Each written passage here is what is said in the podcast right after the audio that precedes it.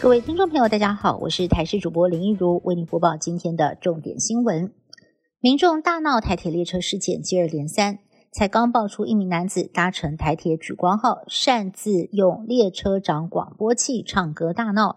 如今有民众发现，原名长发女子为了拍影片，竟然是整个人趴卧在行李架上。民众看了直呼：“鬼月到了，不要吓人！”有民众质疑：“万一受伤，要找谁赔偿？”台铁回应，女子的行为已经涉嫌违反了铁路法，最重可以罚一百万元。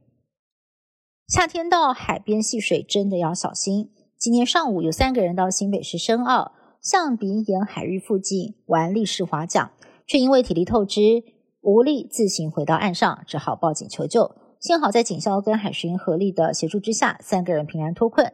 而在新北市贡寮的东兴宫沙滩，有民众驾驶救生艇出海。救援无动力帆船拖掉到沙滩外海处的时候，却意外的撞伤了一名八岁的男童。台湾的交通问题让定居在台湾十三年的日籍影音创作者也看不下去了。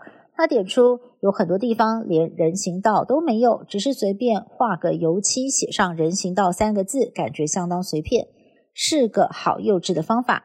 他更指出了日本的驾照每五年就要换一次，而且每次。视力、视性都要进行检查，还要参加道安讲习。反观台湾，考一次驾照就可以直接用到七十五岁，让他忍不住直言：如果不改变的话，台湾会继续的烂下去。法国巴黎知名地标埃菲尔铁塔十二号经传炸弹威胁，采取预防措施疏散游客，对外关闭至少两个小时。当地的警方后来表示，这起炸弹威胁是误报，目前已经重新开放。进入埃菲尔铁塔需要安检，类似的事件非常的罕见。而上一次紧急疏散是二零一九年，有一名男子违法攀爬埃菲尔铁塔，导致设施因为安全理由关闭。距离二零二四巴黎奥运不到一年的时间，当地维安全球关注。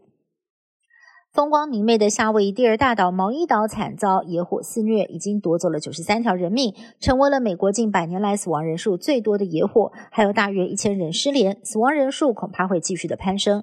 过去繁华的拉海纳镇，如今成了一片废墟，珍贵古迹遗址付之一炬。根据统计，野火造成的灾损高达了一千九百多亿台币，重建可能需要好几年的时间。日本今年取消防疫限制。各地大型活动也陆续的恢复疫情前举办的规模。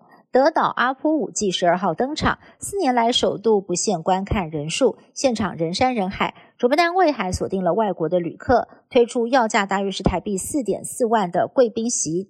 而日本最大同人展也在同一天登场，第一天就吸引了十三万人进场。美国纽约州在七月二十七号通过世贸中心五号大楼新开发案，将打造一座含有一千两百户住宅的混合用途大楼，其中将会有四百户是低收入户可负担的住宅。当局也特别保留了八十户给九一一事件罹难者家属。另一良善的开发案获得了很多人支持，不过呢，部分罹难者的家属呢也痛批这项决策太过离谱，因为这个新大厦的位置只离九一事件世贸中心的遗址隔了一条街，勾起了他们心中的伤痛。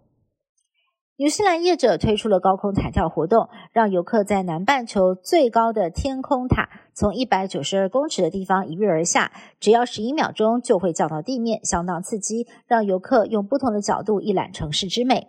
而今年女足世界杯刚好在纽西兰举行，吸引了全世界多国的球迷涌入，也带来了庞大的商机。以上新闻是台新闻部制作，感谢您的收听。更多新闻内容，请您持续锁定台视各节新闻以及台视新闻 YouTube 频道。